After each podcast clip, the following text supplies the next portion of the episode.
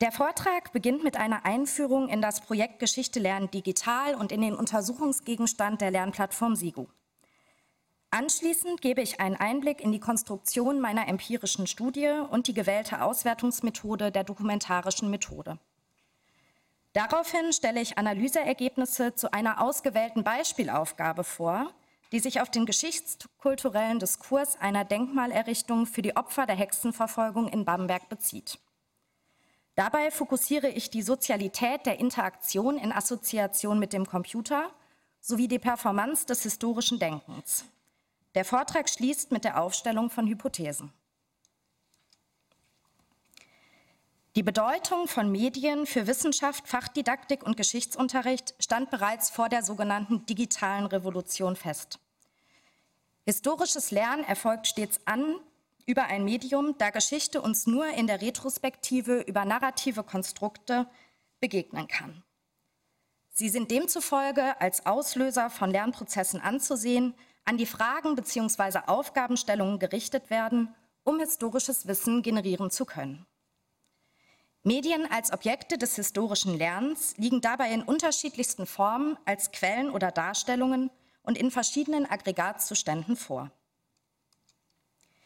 Im Rahmen dieses Vortrags rückt der Umgang von SchülerInnen mit einer originär digitalen geschichtskulturellen Darstellung in den Fokus des Interesses und es wird der Fragestellung nachgegangen, wie SchülerInnen über Lernaufgaben kommunizieren, die eine Anbindung zu digitalen geschichtskulturellen Objektivationen ermöglichen. Als Grundlage zur Beantwortung der Fragestellung wird auf Daten aus dem Projekt Geschichte lernen digital zurückgegriffen. Das Projekt möchte das digitale historische Lernen anhand der Lernplattform SEGU genauer in den Blick nehmen. Dazu wurden SchülerInnen Tandems bei der Bearbeitung digitaler Lernaufgaben der Plattform videografiert. Somit wird ein Beitrag zur empirischen Erforschung des historischen Lernens im digitalen Medium und mit digitalen Aufgabenformaten geleistet. Die Lernplattform SEGU bietet sich dabei als Untersuchungsgegenstand an, da sie ein praxisnahes Tool darstellt. Sie wurde zwischen 2011 und 2017 an der Universität zu Köln unter der Leitung Christoph Palaskes entwickelt. Derzeit stehen 25 Modulserien mit 206 Lernmodulen und 741 Lernaufgaben zur Verfügung. Bis heute wird die Plattform von Palaske gewartet und wurde vor allem während der Schulschließungen im Zuge der Corona-Pandemie vermehrt genutzt. SEGU folgt vier Konzeptionsmerkmalen. Zunächst ist sie eine Lernplattform des offenen Geschichtsunterrichts.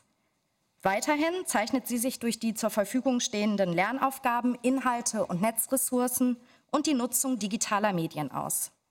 Außerdem stellt sie eine Open Educational Resources dar. Im Rahmen der Thematik dieser Tagung ist vor allem das zweite Konzeptionsmerkmal näher zu betrachten. Palaske hielt dazu 2016 auf seinem Blog fest. Der Vorteil einer Online-Lernplattform liegt aber vor allem darin, mit verschiedenen externen Netzressourcen zu arbeiten oder SchülerInnen selbst online recherchieren zu lassen. Dies ist im Fach Geschichte besonders naheliegend, denn über Geschichte wird sich immer auch in der Öffentlichkeit auseinandergesetzt. Lernen mit dem Internet macht somit viele Gegenwartsbezüge deutlich und bedeutet deshalb eine in der Geschichtsdidaktik vielfach geforderte Hinwendung zur Geschichtskultur und zur Public History. Nachfolgend wird beispielhaft an einer Lernaufgabe aufgezeigt, wie diese Hinwendung zur Geschichtskultur auf der Plattform umgesetzt wird und vor allem fokussiert, welche digitalen Strategien die SchülerInnen zur Bewältigung der Aufgabe heranziehen und wie sie über das Aufgabenformat kommunizieren. Bevor ich auf die konkreten Analyseergebnisse zu sprechen komme, möchte ich noch einen Einblick in die Konstruktion der empirischen Studie geben. Das Untersuchungsdesign ist im qualitativen Paradigma verortet und folgt einem explorativen Design. Ziel der Studie ist es, Hypothesen über die Performance historischer Denkoperationen von SchülerInnen-Tandems bei der Bearbeitung digitaler historischer Lernaufgaben zu generieren. Das Studiendesign ist als Multiple-Message-Studie angelegt, da zwei verschiedene Methoden der Datenerhebung kombiniert werden. Zum einen die videografiegestützte Beobachtung und zum anderen leitfadengestützte Paarinterviews. Die Stichprobe besteht insgesamt aus zehn SchülerInnen-Tandems aus einer siebten und einer achten Jahrgangsstufe zweier Gymnasien in Nordrhein-Westfalen. Die Stichprobenziehung erfolgte dabei nach der Vorgehensweise des Theoretical Sampling. Die ProbandInnen wurden vor Beginn der Untersuchung instruiert, die Aufgaben eines Lernmoduls zu zweit so zu lösen, wie es häufig auch im Geschichtsunterricht üblich ist. Sie wurden aufgefordert, das gesamte ausgewählte Modul zu bearbeiten möglichst viel miteinander zu kommunizieren und deutlich zu sprechen. Dazu stand es den ProbandInnen frei, die Aufgaben digital am Computer oder analog mit Zettel und Stift zu lösen. Durch das Setting wird eine kollaborative Form des historischen Denkens ermöglicht, wobei der Computer im Sinne der Akteur-Netzwerktheorie als dritter Kommunikator angesehen werden kann. Die Gedanken und Ideen der SchülerInnen werden durch die wechselseitige Kommunikation expliziert und anschlussfähig für Diskussion.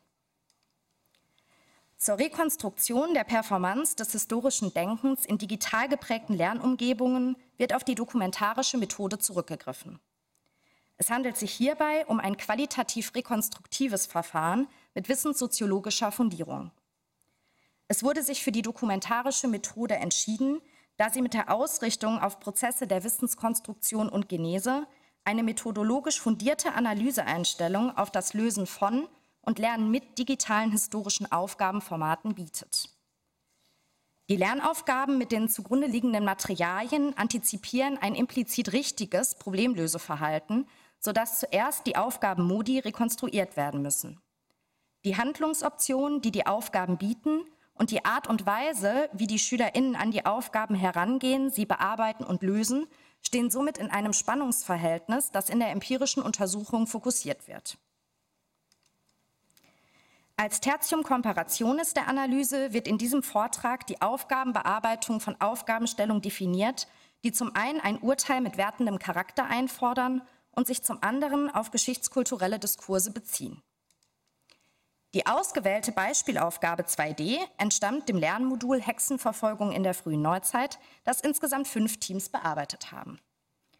Die Aufgabenstellung lautet, der kurze Zeitungsartikel Ein Denkmal dort, wo früher Hexen brannten, auf den Seiten von welt.de berichtet, dass in Bamberg ein Denkmal für die Opfer der Hexenverfolgung errichtet werden soll. Was hältst du von einem solchen Denkmal? kurz, wie die Aufgabenstellung da abgebildet ist. Das blau hinterlegte ist quasi ein Hyperlink und das schwarz hervorgehobene ist von dem Aufgabensteller einfach so hervorgehoben. Also ich habe es einfach kopiert und reingefügt. Die Aufgabenstellung fordert die SchülerInnen auf, eine Stellungnahme in Form von Zustimmung oder Ablehnung gegenüber der Denkmalerrichtung zu formulieren. Somit lenkt die Aufgabe den Fokus auf den Bereich der Geschichtskultur und versetzt die SchülerInnen in die Lage, sich in einem Diskurs über die Relevanz der historischen Erinnerung zu äußern. Sie sollen Stellung nehmen, ob die vergangene Thematik der Hexenverfolgung in der heutigen Gegenwart in Form eines Denkmals erinnerungswürdig ist. Zur Aufgabenformulierung ist anzumerken, dass die Aufgabe keinen fachspezifischen Operator wie Stellung nehmen, bewerten oder diskutieren enthält. Sie ist als W-Frage formuliert, die vom Aufgabenmodus her ohne Begründung auskommen würde. Die Lernaufgabe greift als Materialgrundlage auf eine originär digitale geschichtskulturelle Darstellung in Form eines Zeitungsartikels zurück. Betrachtet man das Verhältnis des lernenden Individuums zu dem Medium, lässt sich feststellen, dass es als Lernobjekt erster Ordnung implementiert ist. Somit werden von den SchülerInnen Rekonstruktionsakte im Modus des Lernens an Medien eingefordert. Für einen kompetenten Umgang mit dem Medium müssen die Lernenden Wissen über Mediengattungen, Kenntnisse über Prinzipien medialer Wirklichkeitskonstruktion und Fähigkeiten zur Analyse von medialen Produkten der Geschichtskultur besitzen. Auf inhaltlicher Ebene enthält der Zeitungsartikel die Information, dass Bambergs Bedeutung als zentraler Schauplatz der Hexenverfolgung im 17. Jahrhundert heute im Stadtbild nicht mehr sichtbar sei. Deshalb möchte der Bürgerverein mit Unterstützung der Stadt ein Denk- bzw. Mahnmal errichten. Das Denkmal solle informieren und erinnern, um einen Beitrag zur Aufarbeitung des dunklen Kapitels der Stadt- und Kirchengeschichte zu leisten. Ebenfalls gehe es darum, zu signalisieren, dass man in der Gegenwart bei jeglicher Form von Fanatismus und Diskriminierung wachsam sein solle. Kurzum, Der Zeitungsartikel vertritt deutlich die Position des Bürgervereins, dass in Bamberg ein Denkmal für die Opfer der Hexenverfolgung errichtet werden soll. Kritische Stimmen zur Denkmalserrichtung werden in dem Artikel nicht aufgegriffen. Nachdem die Aufgabenstellung und die Materialgrundlage bekannt sind, komme ich nun auf meine Analyse zu sprechen. Die zentralen Ergebnisse werde ich im abschließenden Fazit zusammenfassen und Hypothesen ableiten. Zunächst werde ich die Gestaltung der Sozialität der Interaktion von den SchülerInnen in Assoziation mit dem Computer betrachten. Dadurch fokussiere ich, inwiefern die digitale Struktur Einfluss auf die Aufgabenbearbeitung nimmt. Alle Teams beginnen damit, die Aufgabenstellung durchzulesen. Das ist jetzt erstmal nicht so überraschend. Team 2, 3 und 4 fokussieren dabei die Problemfrage, was hältst du von diesem Denkmal? Carlo aus Team 2 stellt die Problemstellung durch die Wendung, warum denn ein Denkmal, in Frage. Hier drückt sich zum einen eine Unsicherheit gegenüber der Aufgabenstellung aus, implizit wird aber auch die Sinnhaftigkeit der Aufgabenstellung in Frage gestellt. Team 3 fokussiert die Problemfrage durch lautes Vorlesen, Team 4 markiert diesen letzten Teil der Aufgabenstellung mit der Maus. Eine weitere Assoziation mit der Maus lässt sich bei Team 5 rekonstruieren, was darin zum Ausdruck kommt, dass die Aufgabenstellung während des lauten Vorlesens mit der Maus abgefahren wird. Die Maus wird somit aktiv von zwei Teams in die Interaktion einbezogen und dient zur Orientierungshilfe in der Partnerarbeit. Team 1, 3 und 4 wählen den Hyperlink aus der Aufgabenstellung an und beziehen somit den Artikel von Welt in die Aufgabenbearbeitung mit ein. Team 3 und 4 lesen sich den Artikel komplett durch, wohingegen Anton aus Team 1 die Erschließung nach dem ersten Abschnitt mit dem Kommentar, das reicht ja eigentlich auch schon für die Aufgabe, beendet. Daran lässt sich eine ökonomische Herangehensweise der Aufgabenbearbeitung erkennen. Team 2 und 5 wählen den Hyperlink aus der Aufgabenstellung nicht an, greifen somit nicht auf die Materialgrundlage der Aufgabe zurück.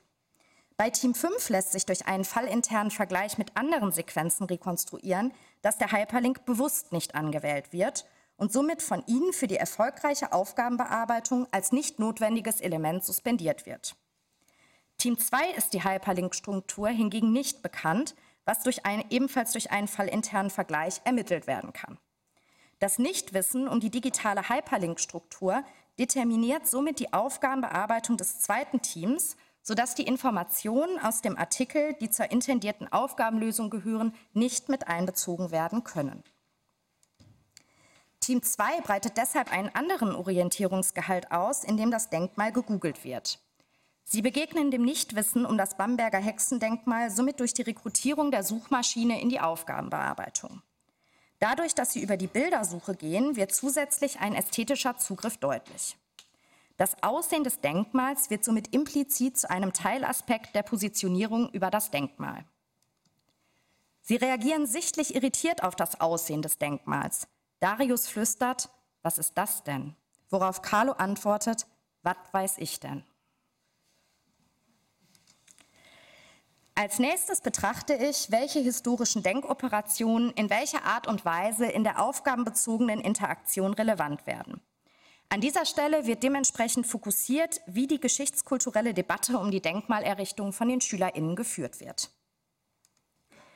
In der Argumentation über die Beantwortung der Problemfrage zeigt sich, dass sich vier Teams für das Denkmal aussprechen und eins dagegen. Die meisten Gemeinsamkeiten lassen sich dabei bei Team 1 und 3 ermitteln. Beide fokussieren die mahnende Funktion des Denkmals. Damit so etwas nicht noch einmal passiert, antwortet Emil aus Team 3. Somit tritt implizit als Geschichtsbild zutage, dass die Gegenwart in einem moralisierenden Modus Verantwortung gegenüber der vergangenen Geschichte übernehmen muss. Dadurch kommt zum Ausdruck, dass sich gesellschaftliche Erklärungsmuster der Funktion von Geschichte in den Schülerantworten zeigen. Das wird verstärkt, indem sie die erinnernde Funktion des Denkmals benennen. So sagt Anton aus Team 1, man sollte es auch nicht verdrängen, worauf Ben zustimmt antwortet, genau, man sollte es halt nicht vergessen. Das Denkmal sollte nach Meinung der Schüler also mit der Absicht errichtet werden, dass durch ständiges Erinnern in der Gesellschaft die Wiederkehr der negativen Geschichte verhindert werden kann. Die Geschichte der Hexenverfolgung halten sie für erinnerungswürdig und gestehen der Thematik somit einen Raum im geschichtskulturellen Diskurs der Gegenwart zu. Team 2 hingegen sieht in der Geschichte der Hexenverfolgung keinen Bezug zur Lebenswelt bzw. Gegenwart, was in der Wendung von Darius, ja jetzt gibt es halt dieses Thema nicht so, zum Ausdruck kommt. Bei vier Teams lassen sich Argumentationsstränge auf Zeitebene der Vergangenheit identifizieren. Team 4 und 5 arbeiten als Begründung für ihre Positionierung zum Denkmal heraus, dass viele Menschen früher unschuldig gestorben sind. Fabian aus Team 3 reflektiert, ja, wir denken immer, das wird nie wieder passieren, aber früher, damals, haben die es ja einfach geglaubt, da konnten die einfach nicht anders. Dadurch kommt zum Ausdruck, dass er den Glaubens- und Wertehorizont der vergangenen Zeit in die Argumentation mit einbezieht und versucht, das Handeln der Menschen in der Vergangenheit im Modus des Fremdverstehens nachzuvollziehen. Im Kontrast dazu kann man die Aussage von Carlo aus Team 2 sehen, der das Denkmal für unnötig hält, weil die Men die Hexen ja Kacke gebaut haben. Hieran zeigt sich, dass er nicht in der Lage ist zu reflektieren, dass die Anschuldigungen als Hexe willkürlich gegen unschuldigen MitbürgerInnen erfolgte. Somit wird der Volksglaube der frühen Neuzeit an gotteslästerliche Hexen, die Schandtaten vollzogen, in der Antwort unreflektiert reproduziert. Als weiteres Argument lässt sich in zwei Teams der finanzielle Aspekt der Denkmalerrichtung als nicht fachliche Begründung identifizieren. Darius aus Team 2 hält das Denkmal für Steuergeldverschwendung, wodurch erneut eine Ablehnung gegenüber der Errichtung zum Ausdruck kommt. Fabian aus Team 3 hebt hingegen positiv hervor, dass der Bürgerverein die Kosten für die Denkmalerrichtung trägt. Die ausgewählte Beispielaufgabe fordert ein Urteil mit wertendem Charakter zu der vorgegebenen Problemfrage, ob die vergangene Thematik der Hexenverfolgung in der heutigen Gegenwart in Form eines Denkmals erinnerungswürdig ist, von den SchülerInnen ein. Durch die Konstruktion der Aufgabe lässt sich eine doppelte Hinwendung zur Geschichtskultur ausmachen. Zum einen greift die Aufgabenstellung in der Materialgrundlage auf eine originär digitale geschichtskulturelle Darstellung in Form eines Zeitungsartikels zurück und zum anderen sollen sich die Schülerinnen in einer geschichtskulturellen Debatte verorten. Sie führen sozusagen einen öffentlichen Diskurs in der Nussschale. Aus der Analyse der Interaktion lässt sich als erste Hypothese ableiten, dass der Computer als dritter Kommunikator in die Aufgabenbearbeitung einbezogen wird. Die Maus wird als digitales Orientierungstool genutzt, in dem zum Beispiel durch den Mauszeiger angezeigt wird, an welcher Stelle gelesen wird oder eine für relevant erachtete Passage markiert wird. Die zweite Hypothese lautet, dass die digitale Struktur bekannt sein muss, um eine erfolgreiche Aufgabenbearbeitung zu ermöglichen. Anhand der Analyse der Aufgabenbearbeitung des zweiten Teams zeigt sich, dass das Nichtwissen um die digitale Hyperlink-Struktur die Aufgabenbearbeitung wesentlich beeinflusst. Die Schüler können somit nicht auf die Materialgrundlage zurückgreifen und sich deshalb auch nicht über die Intention der Denkmalserrichtung informieren. Ihre Argumentation kann dadurch nicht durch den öffentlichen Diskurs um das Denkmal angereichert werden. Als dritte Hypothese stelle ich auf, dass durch die digitale Aufgabenbearbeitung, anders als in analogen Settings, eine geteilte Fokussierung durch Blick auf den Bildschirm stattfindet, die Variabilität und Flexibilität sich durch den entgrenzten Raum des Internets aber erweitert. Das zweite Team begegnet dem Nichtwissen um die Hypertext äh, Textstruktur dadurch, dass sie das Aussehen des Denkmals googeln und dieses Wissen dann als Diskussionsgrundlage für die Denkmalerrichtung nutzen. Auf der Analyseebene der historischen Denkoperation wird deutlich, dass alle Teams zu der Problemfrage Stellung nehmen. Deshalb stelle ich die Hypothese auf, dass dieses Aufgabenformat als internalisierte fachkulturelle Erfahrung gelten kann, die bereits aus dem Geschichtsunterricht bekannt ist. Bei drei der fünf Teams befinden sich Bezüge auf Zeitebenen der Gegenwart und Zukunft und die SchülerInnen arbeiten die erinnernde, moralisierende Funktion des Denkmals heraus. Daraus leite ich die Hypothese ab, dass die Lernaufgabe zum historischen Denken anregt und in den Antworten gesellschaftliche Erklärungsmuster in Bezug auf die Funktion von Geschichte sichtbar werden. Ein Großteil der Argumente, wie dass die Menschen früher unschuldig gestorben sind, lässt sich allerdings auf Zeitebene der Vergangenheit verorten. Daraus leite ich die Hypothese ab, dass eine Orientierung an beurteilenden Aufgaben zum Ausdruck kommt, die nicht alle Schülerinnen von bewertenden Aufgaben abgrenzen können. An dieser Stelle bleibt noch offen, ob die Antworten der Schülerinnen auf ihre Moralentwicklungsstufe zurückzuführen sind oder auf den Aufgabenmodus. Zuletzt werfe ich die Frage in den Raum, ob die Verortung der Lernaufgabe im digitalen Setting eine Auswirkung auf die Ergebnisse nimmt. Ich würde mit Ja und Nein antworten, also mit dem Jein, wie schon aus Herr Mirwalds Vortrag vorhin. Bei manchen Lösungswegen spielte die digitale Struktur eine stärkere Rolle, zum Beispiel durch die eigenständige Recherche, bei anderen eine untergeordnetere. Hinter den geschichtskulturellen Praktiken im digitalen Wandel würde ich dementsprechend ein Fragezeichen stehen lassen. Ja, vielen Dank für die Aufmerksamkeit. Ich freue mich auf die Diskussion.